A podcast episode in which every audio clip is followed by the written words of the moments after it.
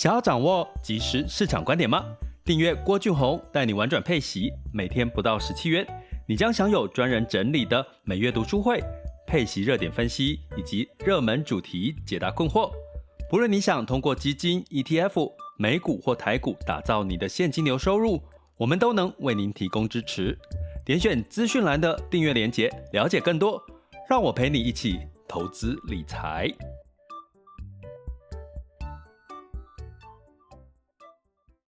各位亲爱的学员以及听友们，大家早上好、中午好、下午好、晚上好。今天是二零二四年的一月十日，哈，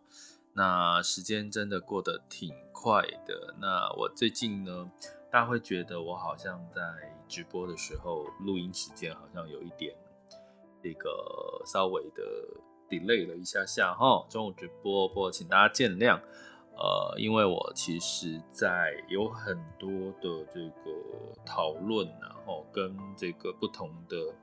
事情的讨论，哦，那再加上整理一下最近的一些市场的讯息，所以呃，消化了一下，所以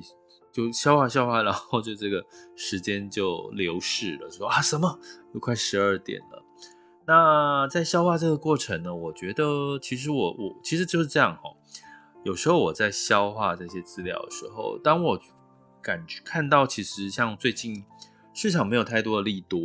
没有太多的利多，所以基本上呢，你会看到在最近的股市的表现呢，呃，就会比较闷一点哦。比比如说台股或者是美股哦，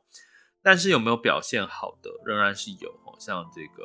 呃。NVIDIA 哈，辉达就表现不错，带动了。那它有没有这次 NVIDIA 的这个创新高有没有带动台股的 AI 类股的大反弹？其实并没有哦，并没有。所以呢，你会看到的就是说这几天的，包含上周呃周一到元旦到现在，其实是有一点稍微的闷的一个情况，但是也没有跌哦，也没有真正的大跌哦，然后。就是涨是小涨哦，那成交量是萎缩哈。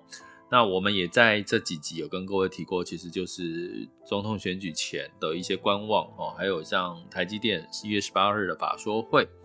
然后大家也会担心苹果哦，它甚至有这个分析师说了哦，苹果这一次能不能？就是看好它，就是看 Vision Pro 的预购哦。它一月十九号开始预购了，我上次有点说错，是一月八号宣布，然后一月十九号开始预购，所以现在还没有任何预购的数字。那预期是几十万台的一个的的一个销量嘛，哦或者是出货量。那因因为一台就要差不多一万块美金上下，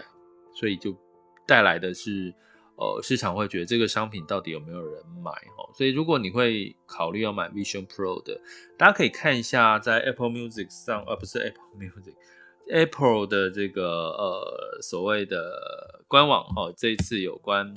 这个这个 VR 眼镜的一个介绍。坦白老实跟各位讲，我有稍我有去看了一下它完整的 Apple 网官网哈，其实你也可以看得到。我没有看到目前很急迫的要，就是人们有需求去买 Apple 的 Vision Pro 的紧急需求，在这个价位上，所以市场就会关注说，哎，到底苹果它这个十九号的预购会卖得好不好？大家可以去看一下它的这个上面的说明，它举比个比如来讲，它举例的是这个。可以用 Vision Pro 去做线上会议会，会很逼真。然后你可以，可能它本身未来有带它自己本身的作业系统，那你可能就是用呃这个虚拟的 VR 的方式，你就可以操作那些 APP 这些那些软体应用程式哦。但是呢，你会觉得说，就我在看的时候想说，我有什么场景会需要用到这种？戴着眼镜啊，去操作这些应用程式。比如说，我看股市，我要带着很立体的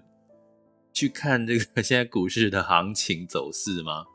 是很逼真，没错。可是涨了就很开心，然后跌了是不是就会更刺激呢？所以，我剩留就是有时候是这样哦。我们投资你只要自己都不看，不太特别看好的情况下，其实你就大概也知道市场也许。会是怎么样的反应哦。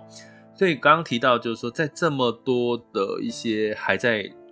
未知的消息的情况下，那市场当然就会给出一些比较观望的一些格局哈。所以最近是比较多观望的格局哈。那在债市的部分呢，其实债市的部分呢，其实也是。利多嘛，我们说今年是股债双涨的一个机会。你会看到我最近讲债的部分其实是比较多齁。那呃，债市其实表现的还不错。那我们来看一下，等一下看一下近一个月的表现之后，我要跟各位提醒一个最近持续在观察，可是可能没有特别的被大幅度的去讨论这件事情。可是有了，已经开始媒体有在讨论这些，就是美国举债。非常高哦，举债非常高的一件事情，它反而带动了最近你会看到美债的殖利率呢，又回到了十年期美债殖利率回到四个 percent 哦，就往上，代表美债美美债殖利率上升到四个 percent，代表美债的价格又下跌了哈。那这中间我想跟各位做个提醒啊，哈，这个提醒是就回到我们可以用个人的财务状况，就是当当你自己的财务状况举债越来越多。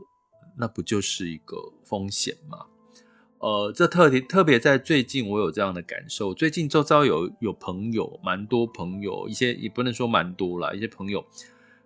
呃，比较会去想用举债的方式，比如说用房子去房贷，哦，房贷利率低，然后再去做举债，再去做投资，哦，这种想法的人在最近变多了。原因是代表什么？就是乐观的情绪变多嘛，吼。所以好还是不好，在这个景气好，当然是可能是不见得是坏事。可是当景气不好的时候，可能会造成另外一个反效果哦。所以，我们今天下来来跟各位聊这件事情。那过去一个月，新兴市场债大概指数涨了九点一六 percent 哈，那可转债大概涨了这个更正一下，更正一下哈，我刚刚看到是近三个月哈。近一个月呢，是新市场在涨了四点七三 percent，那可转债涨了四点七三 percent，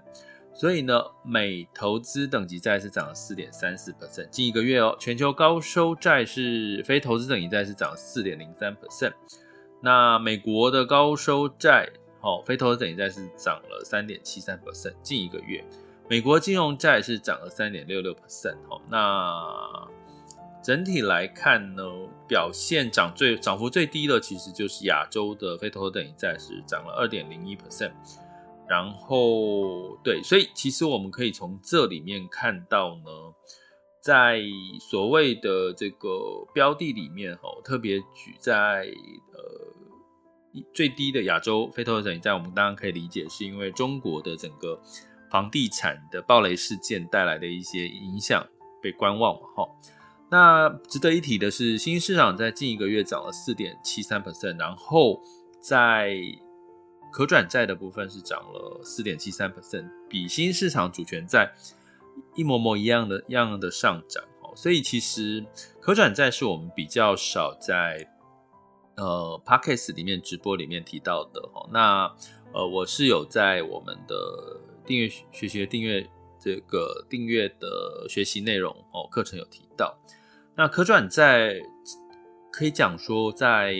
二零二四年今年复苏的期间，它也会是一个重点。也就是说，你的配息的标的里面，如果以所谓的非投资等级债跟可转债两种相比的话，在复苏的过程当中，过去的历史经验，我举个例好了哈，特别股比较像是像债券的股票，我常这样形容，就很贴切。那可转债它是债券，可是它是像股票的债券，所以它基本上在复苏的力道其实是有机会的涨幅是比债券的表现好，所以在今年的配息的不管是股跟债，其实债券的券种，除了新市场债、非投资等级债，其实是可以加入所谓的可转债的这个指数呃这个成分哦。那当然有哦，配息基金里面是有的哦。那呃，容这个我在嗯这个我们的订阅的专辑里面哈，我们订阅学我会在针对这个部分可转债在哪些的配息基金里面呃拥有这类型的标的，然后呃你可以怎么到底可转债是什么？你可以怎么看？哦，可以，我会再来跟帮大家做一些复习。但是总体来讲，近一个月的债市普遍，好、风高风险的债券券种都有两到四呃两到四个 percent 的一个涨幅，哦，那。来自于什么原因？因为新兴市场债的这个殖利率呢，目前大概是落在八到九个 percent 哦。但是因为最债券新市场债最近在价格在上涨，所以它的殖利率就会开始慢慢往下掉。不过目前还是具有跟这个公债的利差吸引力。那非投资等级债也是差不多八个 percent 上下殖利率哦。那投资等级债就没有那么好，差不多五到六个 percent 哦。五个 percent 上下了哈，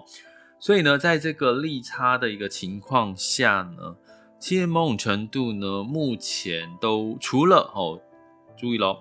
除了投资等级债的利差已经因为涨过一波了哈，它的吸引力已经没有像过去像二零二三年的利差表现那么吸引人哦，所以投资等级债。我跟各位提到已经涨了一波，但是如果利差跟所谓十年期公债比，非投资等级债跟新市场债其实仍然是有它的利差的吸引力哈。所以，但是目前的这个呃投资等级债，美国非某美国投资等级债其实利差已经吸引力已经减少比较多了，所以某种程度可能建议大家在。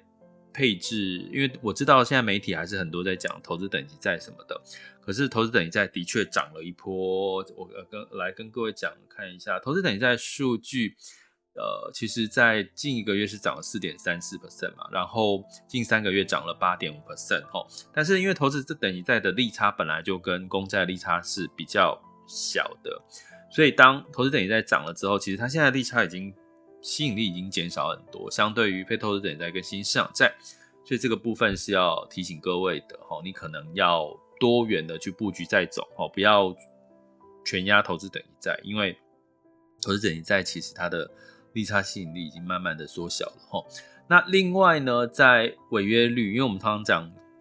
公司债哈，其实债债券最重要的是违约率哈。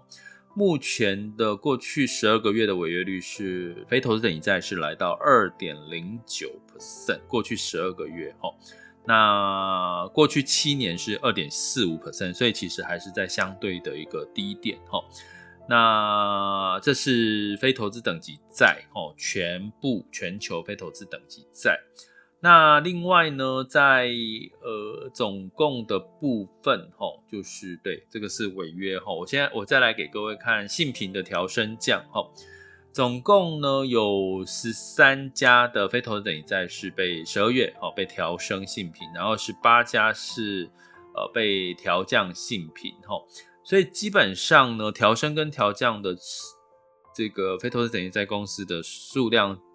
是有增加啦，可是如果你以调升跟调降的比例来讲，其实是跟过去的水准差不多，但是加速调升跟调降的加速都有增加了吼。那另外呢，就是有十二月份，二零二三年十二月份的时候，有两家的公司是呃被降这个堕列入堕落天使债，就是好本来是投资等级债，后来被打入。非投等级债哦，那另外有两家是列入明日之星，所以基本上这样的数据从违约率从调升调降的情况的确是没有太大的变化哦，就是整体的违约是属于健康偏低的。那另外呢，在信用债哦，在投资等级债、呃非投资等级债、新市场债，通常有一个领先指标哈，这个部分可能大家比较不熟悉，但是没关系。呃，反正我会陆续慢慢的，因为因为其实有些东西慢慢消化了哈，就我们的，尤其是我们订阅学员，就是我不会一次塞给你们太多东西，以免你们消化不良哈。但是我简单讲，就是有一个叫违约交换 CDX 哈 CDX 的这这个数据呢，其实目前违约交换的这个之前我其实有提过了，可是可能大部分人都会忘记了，呃，是在水准之下，也就是说。呃，过去哦，在二零一九年，就是疫情爆发的那段时间前后，整个违约交换呢，信用违约交换其实是大幅提升的哈。目前是低于平均五年平均水准。所以，我们从不管投资者也在、非投资者在、新兴市场在，其实全部的违约交换 CD 差都是低于平均水准。也就是说，违约大家没有简单的逻辑，就是说。我今天持有的债券，我不担心违约的风险，所以我不会拿它来去做一个交换，去降低我现在手上持有债券的风险。你就简单这样理解就好了哈。你可能听不是很明白，但是简单来讲，就是目前在违违约交换的这个数字里面呢，是比这个呃五年来平均水准低，也就是说违约的风险其实真的非常低哈。所以呢，整体一个来看的话，哈，目前某种程度虽然债券已经连续的持续缓步的上涨，可是债券的利差还是存在，还是存在利差，尤其是非投资等级债以及所谓的这个新兴市场债，哦，所以这也反映在它的净值的一个表现。那我要讲这个公债的部分，哈，公债的部分到底是有什么样子的一个，呃，我们可能是要稍微的担心的哈。就我刚刚提到的哈，目前的这个债种的部分，公债呢，这个所谓的举债上限哈，举债上限其实举举债制度其实现在是很高哦。像目前在二零二三年呢，在美国的举债哈，大概有九十八个 percent 占 GDP。就是你赚的钱哦，你的营收、营业额，然后你的债，比如说你赚一百万，里面有九十八万都是举债，都是举债，是是相当高的哦。那如果以一般个股、企业或者是个人财报，大概你的负债比大概是五十个 percent，在你资产的五十个 percent 以上就已经算是呃要留意的一件事哦。那如果以政府来讲，哈，它占了九十八个 percent，哈，那呃预期如果再这样下去呢，美国的这个国会预算办公室，哈，就说未来三十年呢，就是二零五三年，哈，可能美国的举债占 GDP 会来到一百八十一个 percent，也就是说，举债真的是非常夸张，也就是说。其实目前美国的整体的这个经济的强势，某种程度是一直撒钱，一直撒钱，有没有 有没有感觉好像有点熟悉的感觉哈？哦，所以一直撒钱呢，好像钱都是印出来就好了哈。可是实际上，呃，就媒体会说，媒体说了，天下没有白吃的午餐，免费的午餐哦。所以现在国债其实是非常的，呃，非常的这个风险是相对有它的这个。额度太高的危机的问题哦，也就是说，你借钱的都是从借钱来的，哈。那但是为什么投资人愿意把钱借给美国政府呢？你去想嘛，因为美国发行债务一定要有人去买嘛。这些投资人，不管是金融机构，不管是各个企业、各机构或个人，为什么你会愿意买美债？因为大家对美国是未来跟它的景气是有信心的，哈。所以现在对美国国债。国债的整体的这个债务的庞大，并没有对美国的整体经济带来什么样的风险。可是未来呢？因为我们投资其实是看未来，哈，未来的呃，比如说刚刚提到三十年之后，可能呃，美债会占美国的债务哦，会占 GDP 有一百八十一个 percent 哦，这势必会出现很多的降低债务的风险，哈。那今年哈，二零二四年的三月哈，可能呢，哎，这个预计哈，美国在财政部还会再举债一兆美元哈。那某种程度从投资的角度，我们会觉得说是好的，因为代表很多资金撒在这个这个市面上啊，就会资金流动，就会带来市场股市的上涨哦，再加上降息带来资金的宽松哈。所以资金的宽松在二零二四年是毋庸置疑的，可是大家可能要担心的是，美债举债越多，带来美债的白话来讲，美债的空头，空头就是利空。所以你会看到呢，如果你现在还在期待美债带给你净值大幅度的反弹。我觉得你可能要稍微修正一下，因为你可能要担心的是美债举美国举债过多带来美债的信评信用评等会被会下降，不见得会被调降，可是它在投资人心理、机构的心理，它是被调，它是下降的，甚至很多国家就不再持有大幅度持有美债，好，好，所以呢，这就会带来其实美债的需求降低，那就会带来美债的这个价格的下跌，所以就是说，在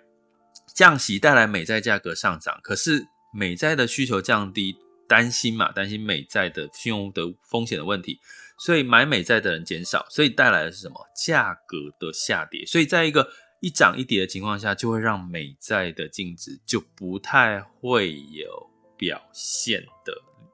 亮眼的情况。也就是说，美债上涨，美国公债上涨的几率就会呃幅度啦，幅度就会稍微减少哦。所以今天讲的有一点。是逻辑要有点烧脑，但是它很重要。然后它跟债券的，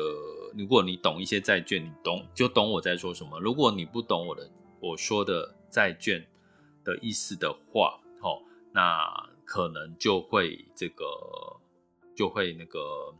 呃不太理解。但是没关系，你再回听这一集，我们会上传把 podcast。但是或者你不懂债券的部分，你可以来上课，到我们的网校 school 点 happytoberich.com 加入我们的订阅行列，或者说每个单集呃点选底下的订阅连结哈。那最后跟各位讲，美国国债已经在二零二三年创新高，突破三十四兆美元，三十四兆美元的水准是市场呃这个预期二零二九年才要达到的水准，也就是说二零二九年在五年之后，六年之后，市场预期你才会举债到三十四兆美元。可是，已经在二零二三年，去年就已经实现了这件事。美国的资产负债表里面，负债债台高筑这件事情是真实的在发生。那没有特别多人在讲这些，因为特别多的人是在看的是哦，股市啊，哦，美国经济很好啊，什么什么什么之类。但是我们还是要提醒大家，有时候其实是乐观当中，我们提醒大家一些风险在哪里哦。所以相对来讲，美债的价格受到压抑，就带来什么？新兴市场以及其他的非投资等级债的利差吸引力，回到我一开始讲的。它仍然存在，所以接下来的布局里面，诶，你可以选择公占，没有问题。可是你可能要降低你的期望值，但是可能相对来讲，新市场或非投资等级债，或其他国家全球非投资等债，相对来讲会仍然有表现的机会。相对来讲，好吗？听得懂吗？听不懂可以留言给我哦，或者来上课。那也欢迎大家就是在各个平台留言给我。把你的想法，或者是对我们频道、对我们今天的主题的内容有任何想法，都可以跟我分享讨论。OK，这里是郭俊宏，带你玩转配息，给你及时操作观点。关注并订阅我，陪你一起投资理财。想要掌握即时市场观点吗？订阅郭俊宏，带你玩转配息，每天不到十七元，你将享有专人整理的每月读书会、配息热点分析以及热门主题解答困惑。无论你想通过基金、ETF、美股或台股打造你的现金流收入，我们都能为您提供支持。点选资讯栏的订阅链接，了解更多。让我陪你一起投资理财。